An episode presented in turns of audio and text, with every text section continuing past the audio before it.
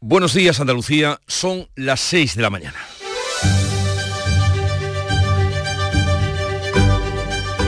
Despierta tu mente, descubre la realidad. En Canal Sur Radio, La mañana de Andalucía con Jesús Vigorra.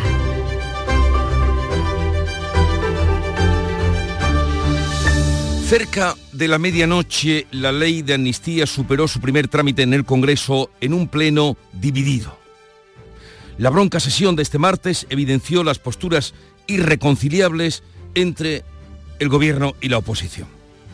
Núñez Feijó dijo que fue la de ayer la tarde más triste vivida en el Congreso desde la del 23 de febrero. Por su parte, el portavoz del PSOE, Pachi López, que defendió la amnistía en ausencia de Sánchez, dijo que era un motivo de esperanza. Los catalanistas contraatacaron a Feijó y anunciaron que están preparados para el referéndum. Pedro Sánchez, que hará hoy balance en el Europarlamento del semestre de la presidencia española del Consejo de Europa, no se librará allí de escuchar reproches contra la ley de amnistía del Grupo Popular, Ciudadanos y Vox. También allí podrá encontrarse, tal vez, con Puigdemont, puesto que como europarlamentario que es, asistirá a la sesión del Pleno. Veremos. Justamente en Bruselas, los ministros de Pesca han aprobado un acuerdo que recorta aún más los días de faena en el Mediterráneo, dejándolos en 120 días de trabajo al año, lo que aboca a la desesperación y desaparición del 40% de la flota arrastrera andaluza. El Ministerio defiende el acuerdo por los logros que supone para la flota del Atlántico, pero los armadores andaluces piden al ministro ayudas que compense, las pérdidas para mantener la actividad o bien deshacerse de los barcos a cambio de dinero. El gobierno ha anunciado también una subida de las pensiones mínimas y no contributivas de entre el 5 y un 7% el año que viene. Las de viudedad con cargas pueden llegar a subir hasta el 14%, superando por primera vez los 1.000 euros al mes. Y en Dubái, ha concluido oficialmente la cumbre del clima, aunque dos días más los técnicos estarán apurando la negociación para tratar de alcanzar un acuerdo que salve este pobre compromiso logrado por los estados participantes incapaces de pactar el fin de los combustibles fósiles, que era el espíritu con el que iban. Eso a pesar de que el cambio climático es una realidad imposible de negar que se deja notar en la severa sequía que sufrimos y las temperaturas veraniegas que tenemos a 12 días de la Nochebuena. Ayer Málaga batió el récord histórico en la península de este mes con 30 grados a 12 de diciembre. En Canal Sur Radio, la mañana de Andalucía con Jesús Vigorra. Noticias. ¿Qué les vamos a contar a partir de este momento con Manuel Pérez Alcázar? Buenos días, Manolo. Buenos días, Jesús Vigorra. Y además de esos 30 grados de ayer en Málaga, ¿qué temperatura tenemos para hoy? Pues hoy se presenta el día nublado y con lluvias débiles más intensas en las sierras béticas y poco probables en la vertiente mediterránea. Las mínimas se van a dar al final del día y las máximas bajarán hoy entre los 14 grados de Granada o Jaén y los 20 de Almería. Los vientos vienen del oeste. Granada y Almería tienen previstos avisos amarillo por olas entre las 10 de la mañana y las 7 de la tarde. Y vamos ahora a contarles que la ley de amnistía superó el primer trámite en el Pleno del Congreso, partido en dos, y en el que destacó la ausencia de Pedro Sánchez, al que hoy le van a preguntar por esta medida en el Europarlamento. Los independentistas advirtieron que están trabajando por un referéndum de autodeterminación y una negociación entre dos naciones. En ausencia de Sánchez, Pachi López ha defendido la amnistía que antes rechazaba el PSOE para mejorar, dice, la convivencia. Los socialistas haremos política para sumarla, para unirla. Ustedes se han convertido exclusivamente en anunciadores de apocalipsis y propagadores de ese miedo. Esquerra y Junts aseguran que la amnistía repara una injusticia y hablan de referéndum y diálogo entre naciones. El PP anuncia una comisión que investigue el coste de las negociaciones con Puigdemont, en la que citará al mediador internacional. Feijó ha comparado este pleno con el del golpe de Estado de Tejero. Es la sesión más triste y más decadente de aquella tarde del 23 de febrero de 1981. Pedro Sánchez, ausente en el Congreso, hace hoy balance en la Eurocámara de los seis meses de la presidencia española del Consejo de la Unión Europea. PP, Ciudadanos y Vox le van a reprochar la amnistía. Sánchez va a coincidir en el plenario europeo con Puigdemont. Moncloa no descarta un saludo. Sería la primera foto de ambos tras el acuerdo de investidura. El Pleno del Congreso aprobó también la creación de tres comisiones de investigación planteadas por los independentistas, entre ellas la que se centra en una supuesta persecución judicial a los políticos del procés, el llamado Laufer. En la primera sesión de control al gobierno en el Senado, el ministro de la Presidencia, Félix Bolaños, ha salido en defensa de los jueces y de su independencia frente a los reproches lanzados por Junts, que ha acusado a los togados de emprender una batalla política para intentar torpedear la ley de amnistía. No comparto en absoluto las críticas que hace usted a los jueces y al Poder Judicial. España es un Estado de Derecho, una democracia plena y los jueces actúan con independencia y con separación de poderes. Se lo tengo que decir con toda claridad. Y quedó estabilizado el incendio forestal declarado esta pasada noche, muy aparatoso, en la localidad granadina de Lanjarón. Tiene dos flancos y no reviste gravedad para la población. Situación del flanco derecho. Muchos tocanes ardiendo pero el fuego está estabilizado. Las llamas se han acercado al núcleo urbano y el ayuntamiento pedía anoche a los vecinos de cortijos cercanos que abandonaran la zona del cortijo Mezquerina. Sobre el terreno hay dos grupos de bomberos forestales y de Motril y ocho equipos de especialistas y de apoyo. Los delegados de la cumbre del clima en Dubái han publicado esta madrugada un nuevo borrador que cita por primera vez todos los combustibles fósiles, pero que no se compromete a eliminarlos ni reducirlos progresivamente. El texto se limita a instar a los países a esforzarse para lograr una rápida reducción de las emisiones con medidas para ir abordando los combustibles fósiles. Apuesta por triplicar el recurso de las energías renovables y retirar las ayudas a los fósiles. La Junta y la flota andaluza del Mediterráneo, la flota de arrastre, critican el acuerdo de pesca alcanzado por los ministros de la Unión Europea que recorta más los días de faena. A 120 los deja. El gobierno defiende el acuerdo por los logros que supone para la flota atlántica. El acuerdo reduce un 9,5% los días de pesca para la Junta es un gerro de agua fría para la flota mediterránea. Los armadores consideran favorable el acuerdo para la flota de Cádiz, pero arremeten contra el recorte en la de arrastre. Javier Garat, presidente de Cepesca, insta al ministro a compensar este ajuste. Que sea flexible a la hora de aplicar estos mecanismos de compensación en la Unión Europea, en la flota del Mediterráneo, que nos sentemos pronto para ver cómo se puede, cómo se puede aplicar y que hagamos entre todos el mayor esfuerzo posible para que el impacto en nuestra flota sea también el menor posible. El ministro Planas considera positivo el acuerdo porque aumenta un 10,5% la cuota de captura de merluza, una medida que beneficia principalmente a la flota atlántica del norte de España. Que el resultado para España es muy bueno. Para nuestro sector pesquero, creo que este año los taxi cuotas son realmente muy positivos. Y volvemos a Doñana, porque la Junta va a aprobar hoy subvenciones a ayuntamientos de los municipios situados en las áreas de influencia socioeconómica del Parque Nacional de Doñana y del Parque Nacional Sierra de Sierra El Consejo de Gobierno da el visto bueno a las ayudas para financiar actividades de iniciativa pública. El Gobierno andaluz explica hoy en el Pleno del Parlamento los detalles del pacto por Doñana con el Ministerio de Transición. También rinde cuentas sobre las listas de espera en sanidad.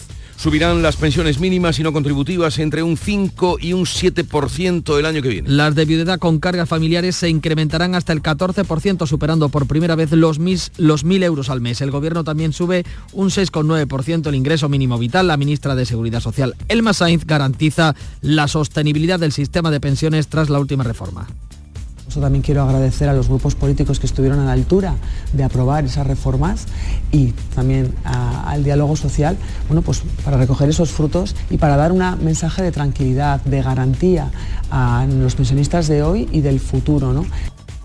La audiencia de Sevilla suspende las cuestiones previas del juicio por fraude a la antigua cúpula de UGT Andalucía por motivos de salud de algunos de los intervinientes. En la causa hay 15 procesados, entre ellos el exsecretario general de UGT Andalucía, Francisco Fernández Sevilla y otros cuatro responsables de la organización, acusados de los delitos continuados de fraude y falsedad documental por falsear facturas para financiar irregularmente el sindicato. Desviaron unos 40 millones de euros de subvenciones de la Junta destinadas a la formación de los parados. La fecha de comienzo del juicio se mantiene el 15 de enero. Detenida en Málaga la mujer que denunció por una presunta agresión sexual al abogado Cándido Conde Pumpido, hijo del presidente del Tribunal Constitucional. Se busca internacionalmente a la mujer por intento de homicidio en Brasil. Según la Guardia Civil, se trata de una fugitiva de la justicia brasileña acusada de homicidio en grado de tentativa por asestar varias puñaladas a otra mujer durante una discusión. La detenida pasará a disposición de la Audiencia Nacional. Esta mujer denunció al abogado Cándido Conde Pumpido por una supuesta agresión sexual, pero luego la retiró una vez que la jueza desestimó los hechos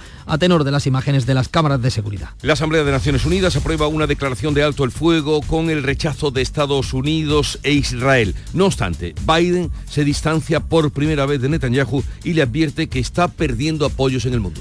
La declaración de alto el fuego inmediato ha sido aprobada por abrumadora mayoría, 153 países a favor, 23 abstenciones y 10 en contra, entre ellos Estados Unidos e Israel. Joe Biden matiza su incondicional apoyo a Israel y ha instado a Netanyahu a cambiar su gobierno, el más conservador de la historia, y le asegura que no debe oponerse a la autoridad palestina para que gobierne en la franja. Dos niños y un periodista han muerto esta madrugada en el centro de Gaza por las bombas israelíes. Y en deportes, el Sevilla que ha eliminado de las competiciones europeas tras su derrota ante el Una derrota en Francia por 2 a 1 que no solo le deja fuera de la Champions, sino también de la Europa League, donde es actual campeón. El Betis disputa mañana su último partido de la fase de grupos de esta competición, la Europa League ante el Rangers. En el sorteo de Copa, el emparejamiento de los equipos andaluces ha quedado así. A la vez Betis, Racing de Ferrol, Sevilla y Málaga, Real Sociedad. Así viene el día y así se lo vamos a contar, pero sepamos cómo lo reflejan los periódicos que ya ha leído repasado y resumido para ustedes. Paco Ramón, buenos días. Muy buenos días y en ocasiones subrayados también. El independentismo exige ya el referéndum en un pleno con Sánchez ausente. Es el titular de apertura del diario ABC con fotografía de Núñez Feijó mm, de espalda a la de espalda al hemiciclo y mirando a la bancada mm, del gobierno vacía. El mundo. Junts insulta a los jueces del 1O ante la pasividad del gobierno. Carga directamente contra los togados que llama franquistas y pide llevarles ante la justicia en el debate sobre las comisiones Lofer. En el país, el titular de apertura sobre este asunto, el Congreso avala la amnistía en un debate de alta tensión. El PSOE y sus aliados piden a la derecha que se deje de hipérboles. También cuenta con la fotografía del líder de Vox en, eh, el estrado y el titular, el PSOE lleva a Bascal ante la Fiscalía por incitar al odio y a la violencia. En la razón, Feijo, dos puntos, abre comillas, si van a corromperse, no en nombre de España. Cada ataque que perpetre Sánchez, dice el líder de la oposición, ataque contra la Constitución, lo denunciaremos hasta revertirlo. Y cerramos con la vanguardia sobre el conflicto catalán, que es el cintillo que utilizan para el debate de investidura. La mayoría absoluta del Congreso avala el primer paso hacia la amnistía. Debate de amnistía, quería decir. Vamos ahora con la prensa internacional que cuenta, que dice, nos lo resalta y resume Beatriz Almeda. Buenos días, Bea. Buenos días. Lo último, ya se conoce el segundo borrador de la cumbre del clima. Lo leemos en bastantes cabeceras, por ejemplo, en Le Monde. La presidencia de los Emiratos Árabes pide triplicar las energías renovables, acelerar las tecnologías de cero emisiones como la de la energía nuclear, el hidrógeno bajo en carbono y la incipiente captura y almacenamiento de carbono también. La intención de la presidencia es convocar un plenario durante la mañana para su aprobación. Leo una exclusiva que trae el Wall Street Journal.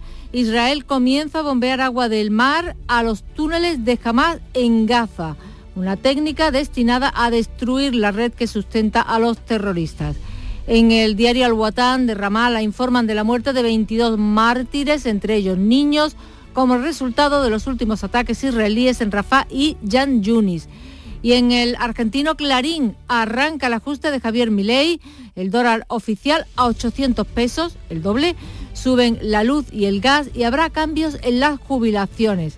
Cuenta el New York Times que los republicanos dejan de lado a Zelensky con demandas fronterizas y poniendo en peligro el paquete de ayudas pendientes y la prensa ucraniana no le da mucho espacio a esta noticia em, y sí cuenta que las tropas rusas han atacado Kiev con cohetes esta noche, la defensa aérea ha funcionado, las casas se han incendiado debido a la caída de escombros. Lo leo en el Obos Rebatel, el observador. A las 7 menos 20, más. La mañana comenzó como cada día con Charopadilla, a las 5 en punto, en Canal Sur Radio, el Club de los Primeros. Buenos días. ¿Qué tal, querido? ¿Qué tal? ¿Cómo estás? Verte, ya me vengo arriba, me alegro. Que Charopadilla se llama la madre de Dios. Hombre, ha puesto... Hay muchos más, ¿eh? Mi niño... Esta mañana has hecho una selección, sí, una has invitado a cantar. Sí, porque he dicho, mira, vamos a poner un poquito de alegría a este miércoles. Canta, que yo pensaba, digo, no, no va a contar nadie, pues yo tengo ahí una coral. o sea, de gente cantando villancicos de toda la vida, así que lo hemos pasado muy bien. Y vamos, a- demostramos una vez más que la gente que se levanta muy temprano, muy temprano, no solamente es trabajador y levanta esta tierra, sino que tiene un buen sentido del humor. Y eso es muy importante. O sea, O sea que alguien que tenga sentido del humor tiene mucho ganado. Desde luego que sí, estoy co- comparto contigo totalmente. Entonces- Eh, ¿Qué has hecho hoy con los camioneros? ¿Los has abandonado? No, también, hemos hablado con Ricardo eh, y con Miércoles Dani. Dani transporta chino y dice Hernández chino. Digo, hombre, Hernández chino para hacer eh, hormigón, vamos a aclararlo. Y, y Ricardo, que también es, es transportista de cosas de alimentación, de vajillas, vasos y demás, ¿no? Eh, los transportistas nunca lo abandonamos los miércoles, ni los miércoles ni ningún día, pero hoy le hemos puesto una nota de color. Yo sé que es su día especial, especial. el miércoles. No, ha sido muy divertido. Es que voy a hacer una, espérate, no me corte. Voy a hacer una fiesta virtual. Yo hago fiestas virtuales. Eh, Entonces ahora cuando Te salen llegue, muy baratitas. Hombre, cuando llegue fin de año vamos a hacer una fiesta virtual. Y esto es un ensayo para los villancicos. Eh, ya puedes Es cortarme. que quería ponerte, no, cortarte no, poner un poquito de música también. ¿No decías tú la Ah. música? Un poquito de Sí. música con Chenoa. Pues venga. No tiene nada que ver con lo nuestro, ¿no? Desde entonces no frenesí. La música que nos llega de Canal Fiesta Radio, Bailar Contigo, de Chenoa, Porque. Bailar Contigo, estar contigo, es lo que queremos y a lo que les invitamos. La mañana de Andalucía se pone en marcha con la realización de Víctor Manuel de la Portilla, producción de Esther Menacho y Carlos Menor. Y hoy todo el equipo porque nos vamos a partir de las ocho y media vamos a realizar, bueno, vamos a hacer este programa desde la Loyola, la Universidad Loyola de Andalucía. Luego les contaremos por qué, los motivos, mm, acercarnos a la juventud, a la gente que estudia, proyectos que vamos a presentarles, o sea, vamos a tratar de que sea un programa variado y atractivo para ustedes. Esto es lo que hay. Y la información que continúa. Paco Ramón sigue contándoles el día a día. La mañana de Andalucía. La violencia de género digital comienza por controlarte. Oprime tu libertad y te obliga a hacer lo que no quieres. Empieza con un mensaje. Termina con una vida. Detéctalo a la primera. Denúncialo. No estás sola. 900-200-999. Pacto de Estado contra la Violencia de Género. Gobierno de España. Junta de Andalucía. A ver esa foto, decid patata. ¡Hijolusa! En el supermercado, dale la vuelta al envase y encuentra nuestra marca para garantizarte una gran calidad en tu mesa. Patatas Hijolusa. Amamos las patatas. Empresa colaboradora del Plan 2030 de apoyo al deporte de base. En Canal Sur Radio, la mañana de Andalucía con Jesús Vigorra. A las 6 y casi 18 minutos echamos un vistazo a la evolución del incendio forestal declarado esta pasada noche en la localidad granadina de Lanjarón. La última hora es su estabilización, a pesar de que tiene dos flancos, no reviste gravedad para la población. Marilo Rico, muy buenos días. Buenos días. Las llamas se han acercado al núcleo urbano y el ayuntamiento pedía anoche a los vecinos de Cortijo cercanos que abandonaran la zona del Cortijo Mezquerina. Sobre el terreno hay dos grupos de bomberos forestales y de Motril y ocho equipos de especialistas y de apoyo. Inf- corte del Infoca. Situación del flanco derecho. Muchos tocanes ardiendo, pero el fuego está estabilizado. El flanco izquierdo no reviste gravedad tampoco. Las llamas que se ven en el interior son mm, montones de estiércol ardiendo y no reviste gravedad. Pues como ven, un incendio forestal en pleno mes de diciembre. No en vano, las temperaturas están alcanzando récords en nuestra tierra durante estos días. De hecho, Málaga ha batido, ha pulverizado su propio récord de temperatura en un mes de diciembre con 30 grados. Ha rozado los 30 grados, 29,9 para los más puntillosos, para los exactos, una marca que supera en casi 5 grados la última máxima que se registró en la provincia malagueña, que databa del año 1998. Entonces los termómetros subieron a 24,6 grados.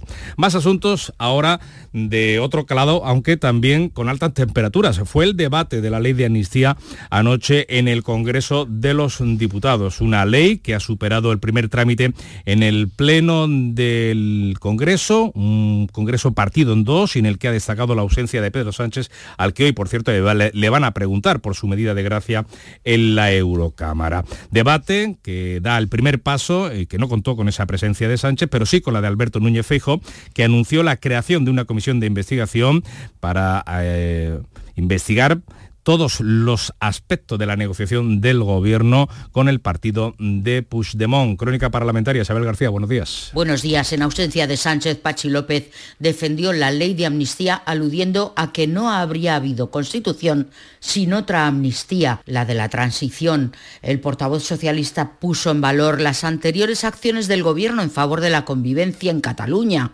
la mesa de diálogo y los indultos. Y hoy la situación en Cataluña es incomparablemente mejor a la que nos dejaron ustedes. Solo puede decir lo contrario, que estamos peor aquel que prefiere seguir viviendo en la confrontación permanente, aquel que piensa que cuanto peor estén las cosas, será mejor para él. Feijóo aseguró que estamos ante una vergüenza nacional y que habrá más cesiones del Ejecutivo al independentismo. Pedro Sánchez perdió las elecciones y la única manera de seguir siendo presidente era otorgar lo que fuese a cambio de su presidencia. Hoy empezamos y habrá mucho más, mucho más, todo lo que sea necesario para prorrogar cada mes la presidencia del señor Sánchez. Desde Esquerra y Junts se recuerda que la amnistía no es un perdón, es la reparación de una injusticia y habrá que pensar en el futuro, Gabriel Rufián. En Cataluña estamos preparados y preparadas para ganar o para perder un referéndum. El PP quiere que una comisión investigue el cómo, el qué y el coste de las negociaciones del gobierno con Puigdemont.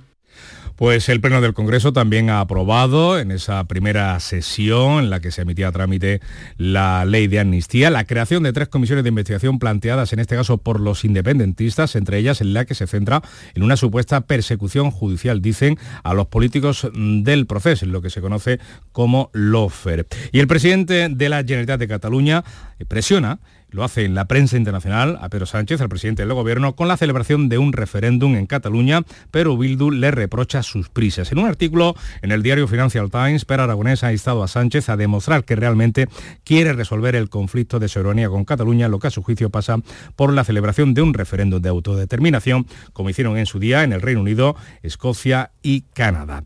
Y Pedro Sánchez va a terminar su paso por la presidencia de turno del Consejo de la Unión Europea sin cumplir su compromiso con los independentistas para que el catalán sea se utilice como lengua cooficial en las instituciones de la Unión. El PSOE ha renunciado a seguir adelante ante la falta de apoyos, ya que necesita la unanimidad de los 27. A partir del 1 de enero, con Bélgica, la presidencia, la promesa quedará diluida fuera de las prioridades de la agenda belga. Uno de los primeros patos del PSOE con Junts, que permitió a Francina Armengol asumir la presidencia del Congreso, fue lograr que catalán se convirtiera en lengua oficial de la Unión Europea y su uso estuviera permitido en el Parlamento Europeo. Pues el Congreso va a celebrar hoy su primera sesión de control de la legislatura será de nuevo con la ausencia de Pedro Sánchez, que como le hemos contado, se encuentra en Estrasburgo para clausurar la presidencia española del Consejo de la Unión Europea. 6 y 23.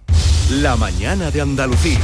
Cambiamos de asunto, les hablamos del último acuerdo pesquero en la Unión Europea. Hay satisfacción en el Golfo de Cádiz y descontento un descontento agravado en el Mediterráneo andaluz tras ese pacto entre los 27. España, el gobierno español considera que es positivo para el sector pesquero, mientras que la Junta de Andalucía dice que es perjudicial para los intereses de nuestra comunidad. Juan Pereira. Para la consejera de Agricultura, Pesca y Desarrollo Rural de la Junta es un error y un jarro de agua fría por el recorte en la pesca de arrastre. Carmen Crespo dice que es inasumible. Son años de transición, los pescadores no pueden hacer más, hay barcos por debajo de 150 días y esto es inasumible. El acuerdo perjudica a la pesca en el Mediterráneo, aunque beneficia a los que faenan en el Atlántico. Ahora esperan que los mecanismos de compensación previstos por Europa aminoren los perjuicios que va a sufrir la flota mediterránea.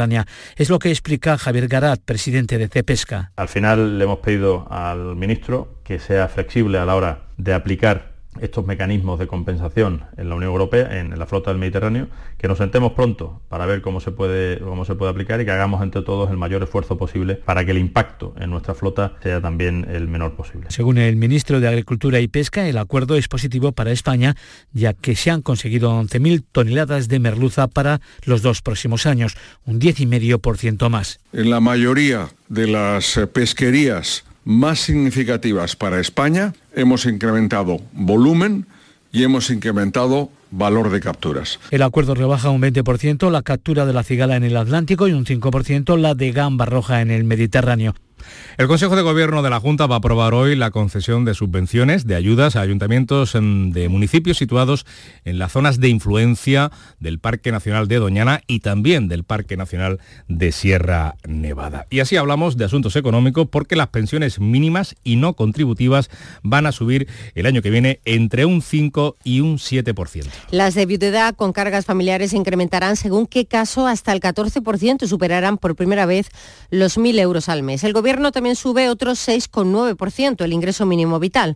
Así lo ha anunciado la ministra de, Seguridad Social, Elma Saiz, quien ha requerido, quien ha querido lanzar un mensaje de tranquilidad sobre la sostenibilidad del sistema público de pensiones tras la última reforma. Momento de recoger los frutos de ese trabajo tan importante por supuesto, también quiero agradecer a los grupos políticos que estuvieron a la altura de aprobar esas reformas y como le decía antes también al diálogo social, bueno, pues para recoger esos frutos y para dar un mensaje de tranquilidad, de garantía a los pensionistas de hoy y del futuro. ¿no? Las pensiones contributivas subirán un 3,8% en 2024, a falta de conocer el dato definitivo del IPC que conoceremos mañana jueves. La titular de Seguridad Social ha convocado para el lunes la mesa de diálogo social. Pues la subida de las pensiones va a ir reflejada en los próximos presupuestos del Estado, que van a contar con un techo de gasto récord de casi 200.000 millones de euros. El Consejo de Ministros ha dado el primer paso para aprobar unas cuentas que tienen margen para prorrogar, si fueran necesarias, las medidas contra la subida de precios. Como avanzó el martes, la vicepresidenta María Jesús Montero se alivia el déficit de comunidades autónomas y ayuntamientos, pero condicionado a que la mayoría del PP en el Senado no vete los presupuestos. No tendría ningún sentido poner obstáculos a esa elaboración presupuestaria, insisto, porque estos objetivos de estabilidad son mejores a los que se verían obligados las administraciones territoriales caso de que no fueran aprobados. Así que confío en el sentido común del Partido Popular. El caso, en caso de veto, el Ejecutivo cuenta ya con un informe de la Abogacía del Estado que le permitiría en última instancia elaborar los presupuestos según el programa de estabilidad que remitió a Bruselas en abril. Esto obligaría a las comunidades a funcionar sin déficit. Y cita también hoy en el Parlamento andaluz, el Gobierno andaluz va a rendir cuentas en el Pleno de la Cámara sobre las listas de espera en la sanidad pública andaluza y también va a contar los detalles del acuerdo de Doñana con el Gobierno. 6 y 27 minutos. La mañana de Andalucía. La tarde de Canal Sur Radio con Mariló Maldonado. Disfruta de las tardes con tu radio, con tu sección preferida Cafelito y Besos, entrevistas en profundidad, por tu salud y los temas que más te interesan. Todo aquí. En la tarde de Canal Sur Radio con Mariló Maldonado, de lunes a viernes desde las 4 de la tarde. Canal Sur Radio, la radio de Andalucía.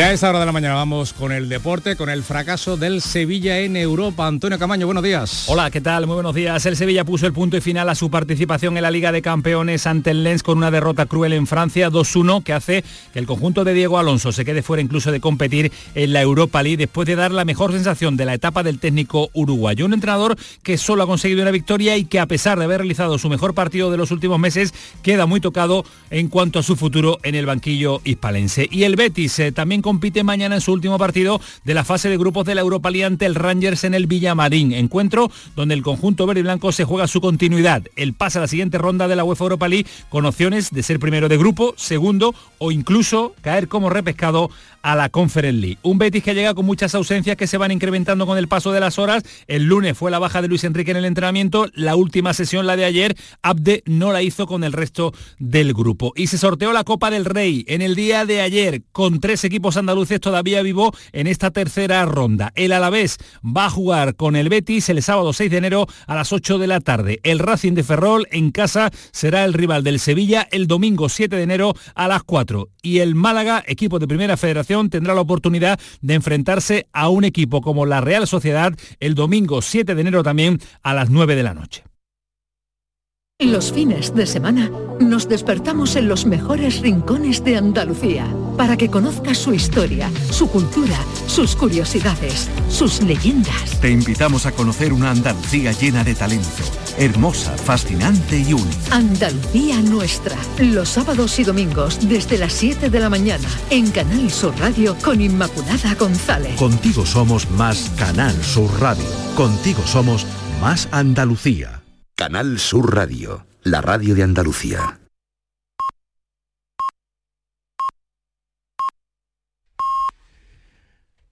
Andalucía despierta. Son las seis y media de la mañana. La mañana de Andalucía con Jesús Vigorra.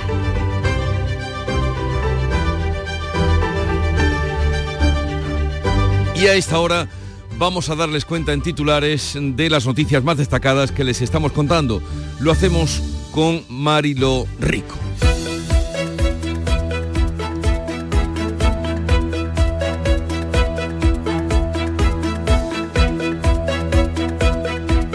La amnistía supera el primer trámite parlamentario en debate tenso en el Congreso que se reflejó partido en dos. El presidente del Gobierno ausente anoche en el Pleno del Hemiciclo se someterá hoy a las preguntas de la Eurocámara sobre la medida de gracia.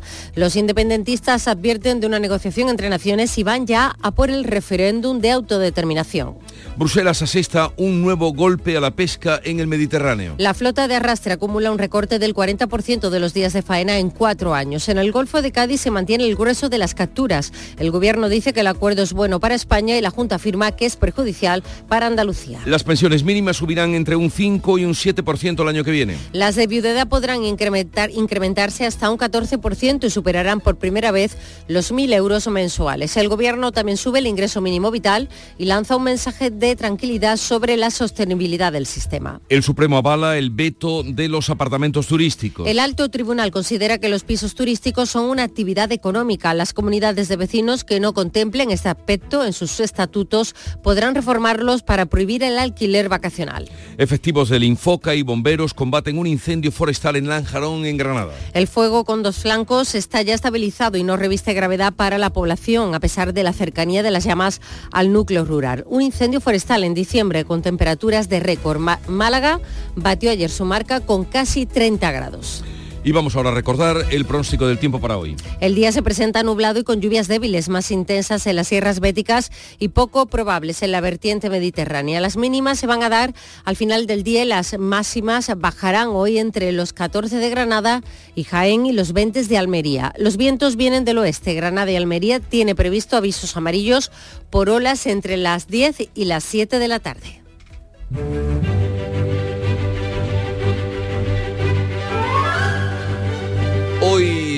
Es uno de esos días que todo el mundo sabe y conoce del Santoral. Santa Lucía. Santa Lucía, la fiesta de la luz, es una fiesta muy celebrada incluso en los países donde no son muy católicos, países escandinavos, es la fiesta de la luz por excelencia. Em, fue martirizada durante la persecución de Diocleciano, que era, oh, Diocleciano era, ¿Cómo uno, era Diocleciano? era uno de los peores, eh, el 13 de diciembre del año 303 antes de morir profetizó eh, que ella sería canonizada. Ella dijo, seré, me matáis, pero seré canonizada. Y también profetizó que eh, Diocleciano y Maximiano, que fue otro terrible, acabarían, en fin, acabarían mal. Es patrona de la vista, como todo el mundo sabe también. Se la representa con la palma del martirio y los dos ojitos en el plato. Cuando era chico iba yo a la iglesia, siempre me daba una cosa, los dos ojitos, platitos, los dos, oh, los dos ojitos de Santa Lucía. Pero es la patrona de la vista, de los pobres y de los ciegos. Y por eso, en las efemérides hoy, recordamos que el día 13 de diciembre de 1938 nació la Organización Nacional de Ciegos Españoles, que será su nombre con el que nace, de ahí viene lo de la ONCE. En su decreto fundacional de esta fecha se otorgaba a la ONCE la explotación para su digno sustento del que se, se denominó el cupón prociegos, Primer sorteo se celebró el 8 de mayo de 1939. El próximo 1 de octubre va a ocurrir algo que traerá cola. El próximo 1 de octubre la ONCE lanza un nuevo cupón. Fíjese bien, todos los días 25 millones a la tira. 25 millones a la Y tira. todos los viernes por 100 pesetas 100 millones. 100 millones. Juegue al nuevo cupón de la ONCE. Este fue el cupón que sustituyó al sellito aquel.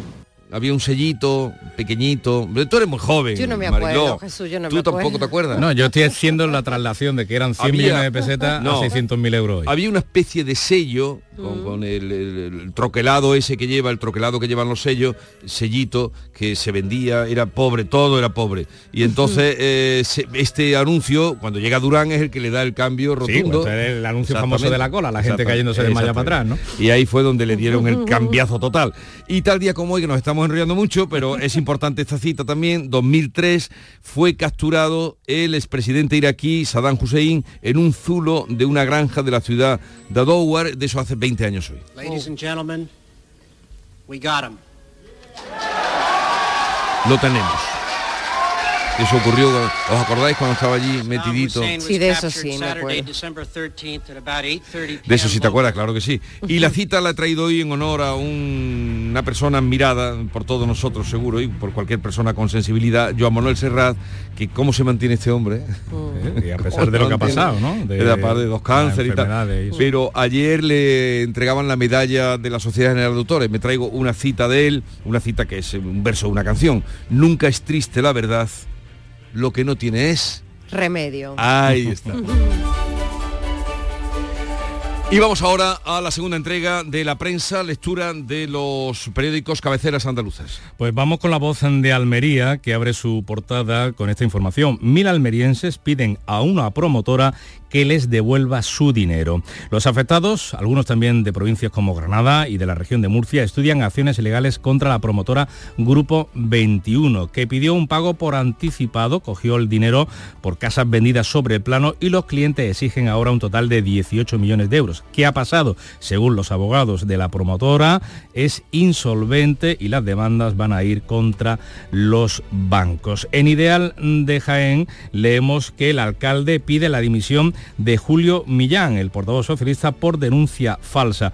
González Romo esgrime una investigación policial que relaciona al portavoz del PSOE cuando era alcalde con un supuesto montaje para acusar al Partido Popular de compra de votos en las pasadas elecciones eh, municipales. En el Córdoba leemos que la Guardia Civil y la policía buscan a un joven que apuñaló a su pareja en cinta. Esto ha ocurrido en la localidad de Fuente Palmera. En el Europa Sur, la innovación tecnológica en la lucha contra el narcotráfico por tierra, mar y aire es el titular de, de este diario del grupo Yolí, que se practica ya con drones. Esa vigilancia de la Guardia Civil incorpora estos aparatos de gran autonomía para combatir el tráfico de drogas en el estrecho. Por cierto, un tráfico de drogas que ayer dio resultado, mm, la lucha contra el tráfico de drogas, policía y aduanas se incautaron de 7 toneladas y media de cocaína camufladas entre lomos de atún.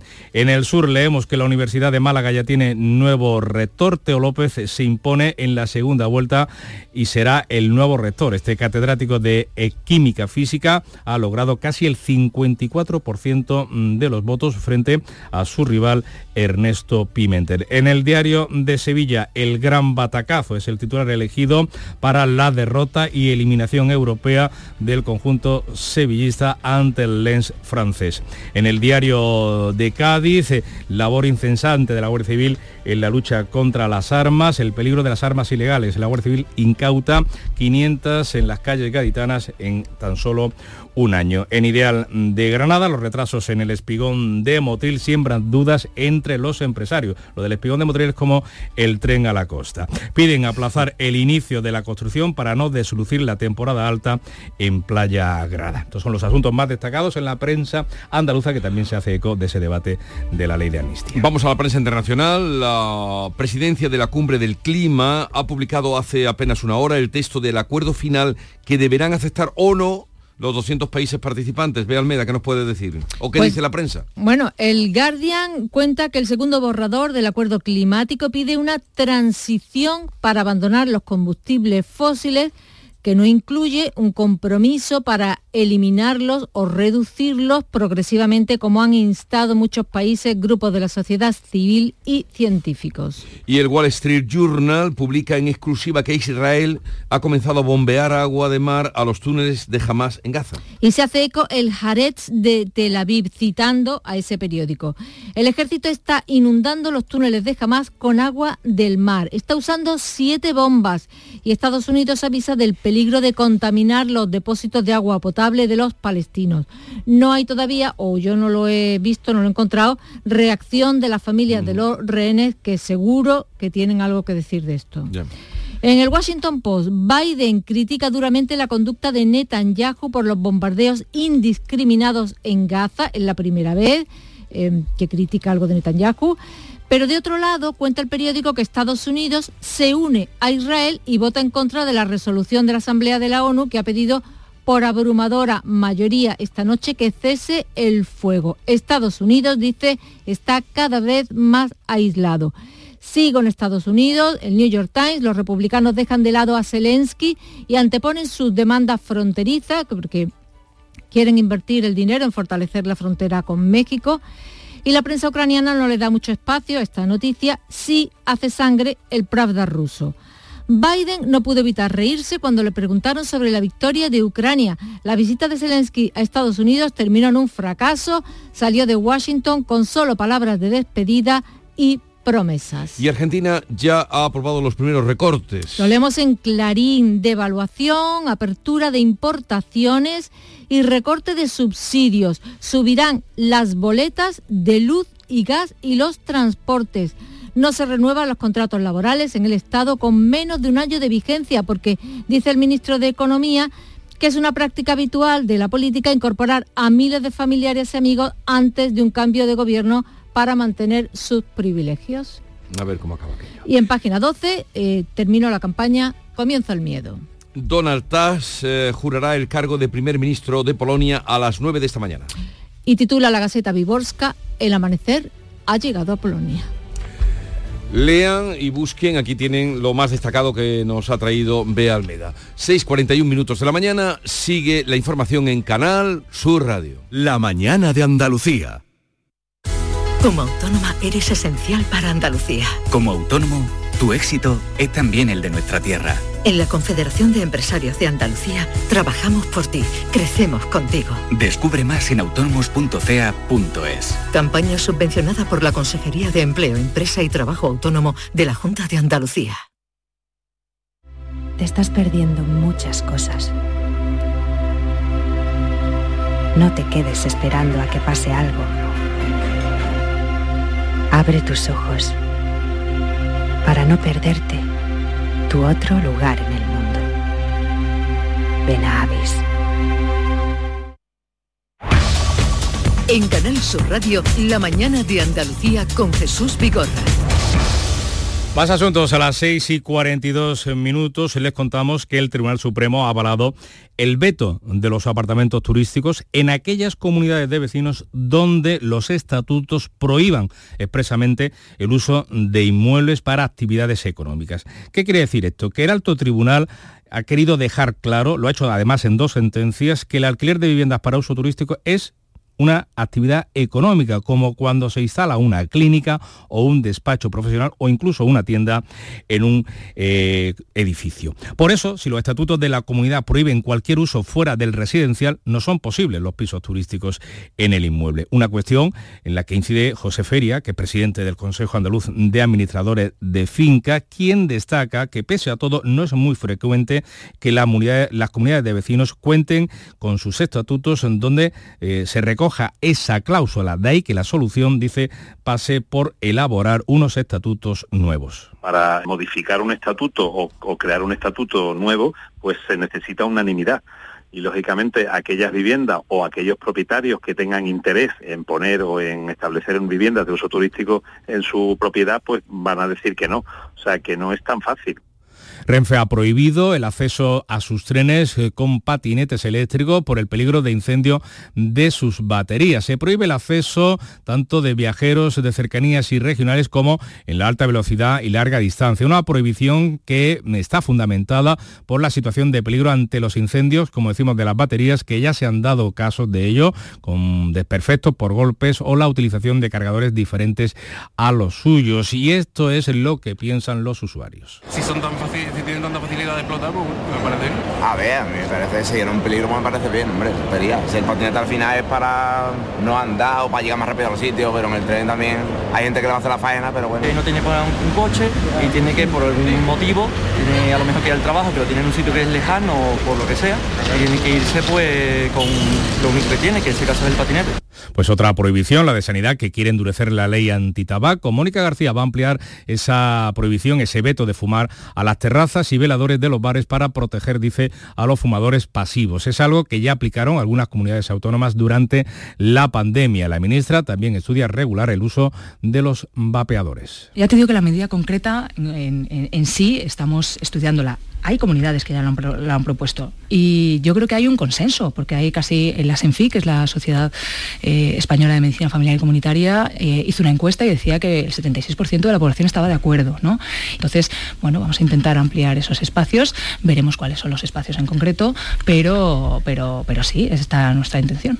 Le contamos también en política andaluza que el alcalde de Jaén, Agustín González, ha pedido la dimisión del portavoz municipal del PSOE y fue el que fue el su predecesor del PSOE, Julio Millán, por su presunta relación con un supuesto montaje para acusar de compra de votos a los populares. Según publica hoy el diario ABC, el exalcalde socialista ha prestado declaración ante la policía para aclarar su vinculación con estos mensajes falsos que implicaban a los populares. El Lourdes Prieto.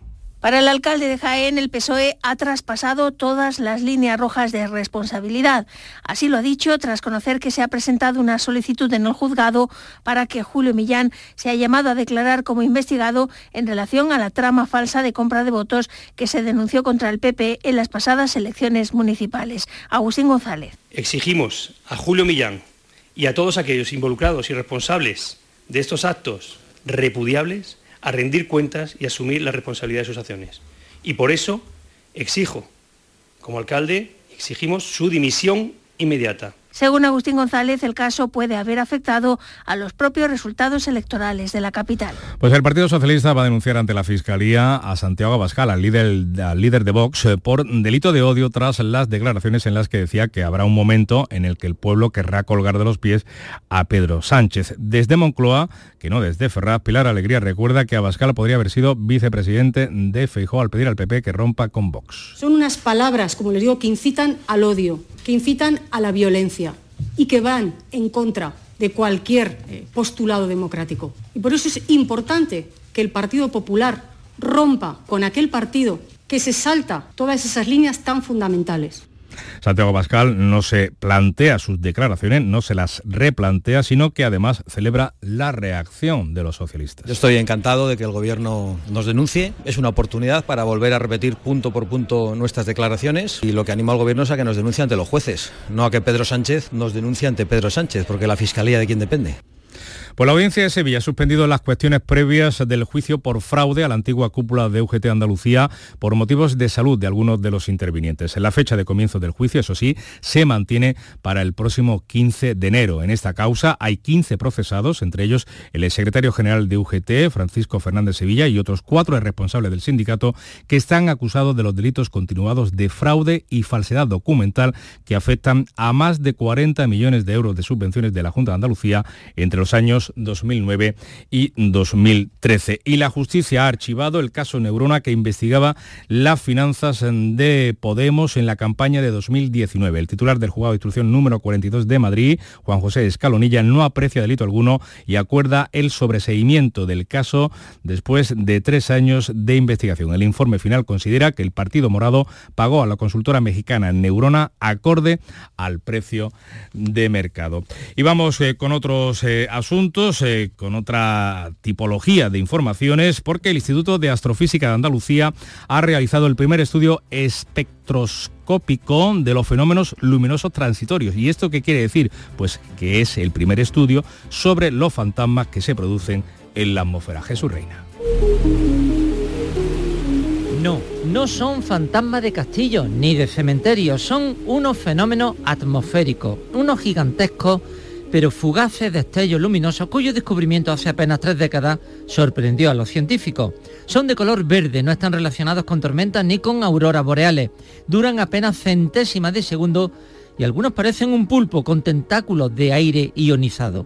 Desde hace cuatro años, un equipo del Instituto de Astrofísica de Andalucía, con sede en Granada, ha analizado más de 2.000 espectros y ha averiguado que ese destello verdoso se debe sobre todo a metales, a hierro y a níquel presentes en la atmósfera en forma de polvo, lo que a su vez permite entender cómo funciona el circuito eléctrico global de la atmósfera del planeta. Ni que decir tiene que al ser un descubrimiento novedoso, ya lo han publicado en una revista científica.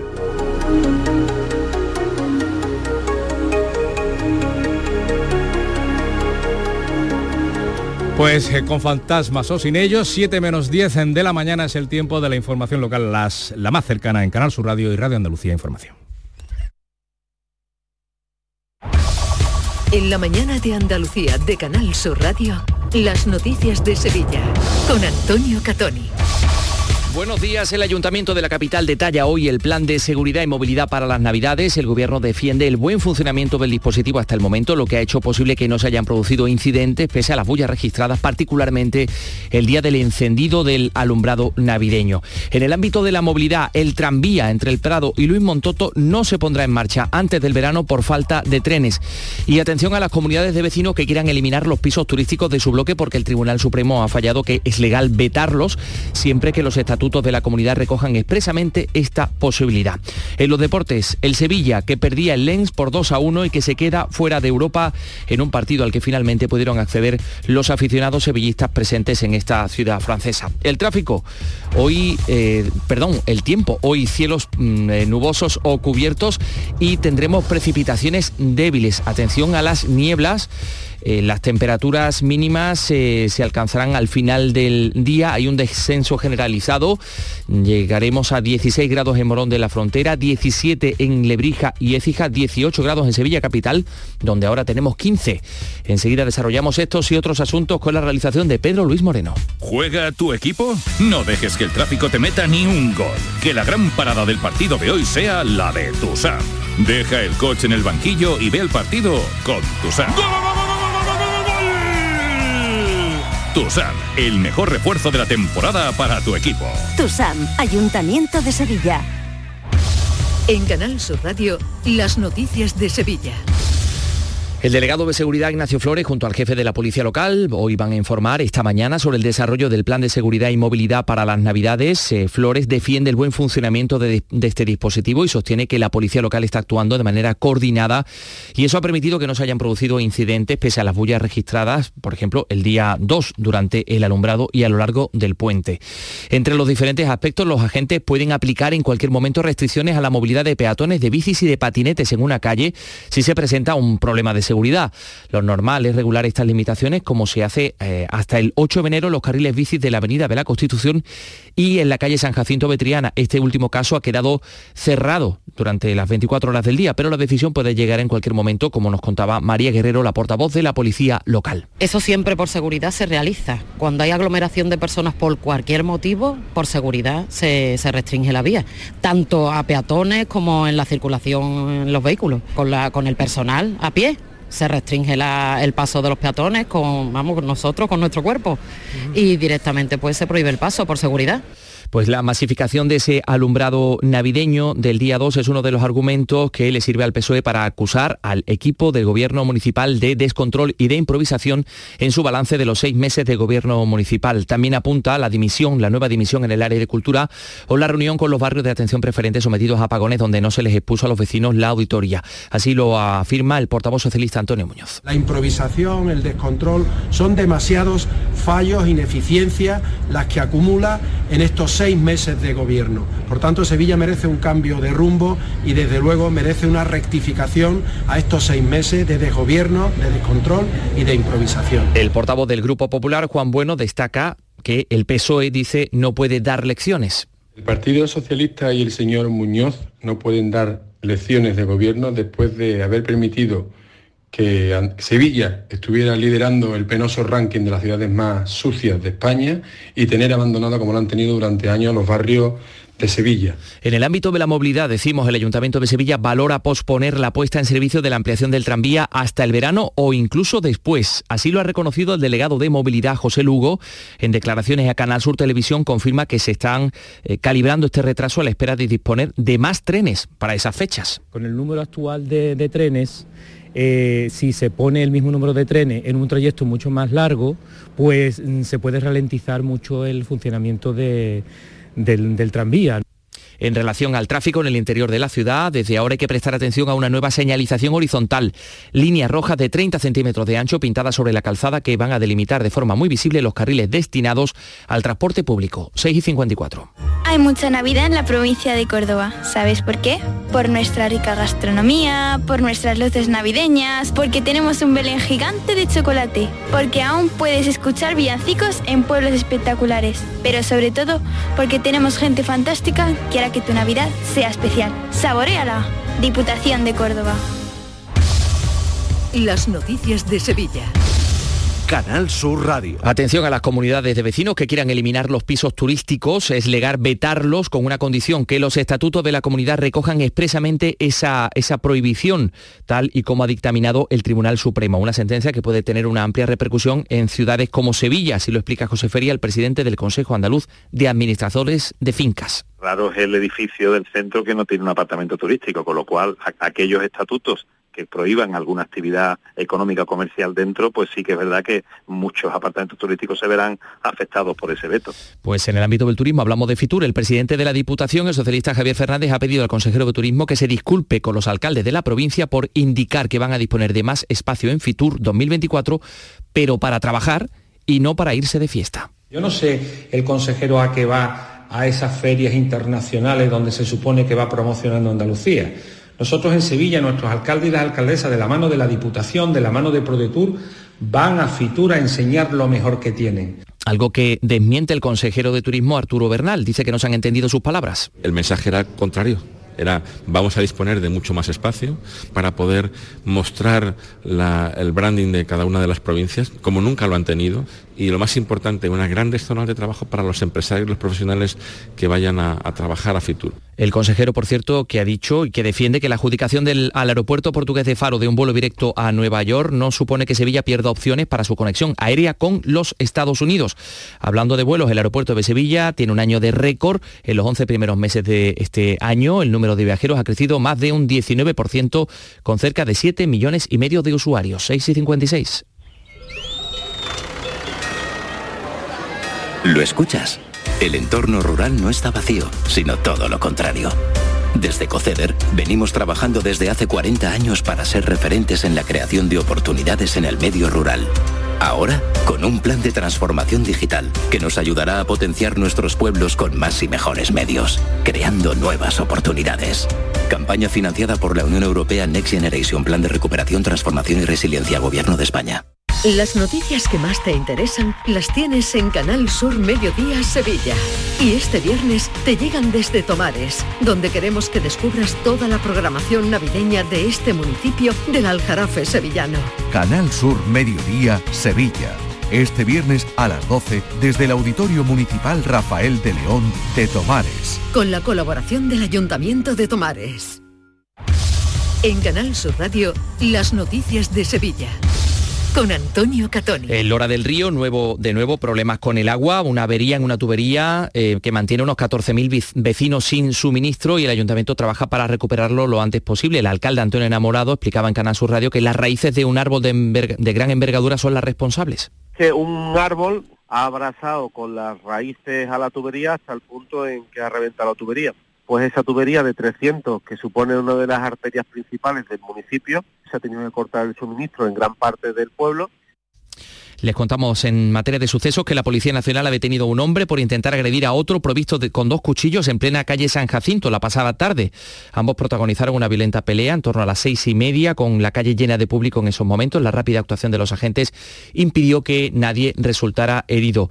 Por otra parte, la Policía Nacional prevé poner a disposición judicial esta mañana al detenido por el tiroteo acontecido la noche del pasado sábado en Palmete y les contamos también que en relación a la violencia en el deporte, la Policía Nacional ha detenido finalmente a 34 personas por su relación con la pelea que radicales de Osasuna y Sevilla habían protagonizado en septiembre con, con motivo del partido de liga eh, que enfrentaban ambos clubes en la capital navarra. Dos ultras han sido detenidos precisamente en Lens, que ha sido el escenario del partido eh, del Sevilla o con el que el Sevilla se ha despedido ya de la competición europea y al que han podido acceder finalmente los sevillistas. Antonio Camaño, buenos días. Hola, ¿qué tal? Muy buenos días. El Sevilla puso el punto y final a su participación en la Liga de Campeones ante el Lens con una derrota cruel en Francia 2-1 que hace que el conjunto de Diego Alonso se quede fuera incluso de la Europa League después de dar la mejor sensación de la etapa del uruguayo. Hay que centrarse en la liga y ver qué pasa con el futuro del entrenador. Y el Betis disputa mañana su último partido de la fase de grupos de la Europa League ante el Rangers en el Estadio Benito Villamarín, en un encuentro donde el conjunto verde y blanco se juega el pase a la siguiente ronda con opciones de ser primero de grupo o incluso caer a la conference. Y por último les contamos que el musical Gris llega hoy al Teatro de la Maestranza de Sevilla, 15 grados en Sevilla Capital.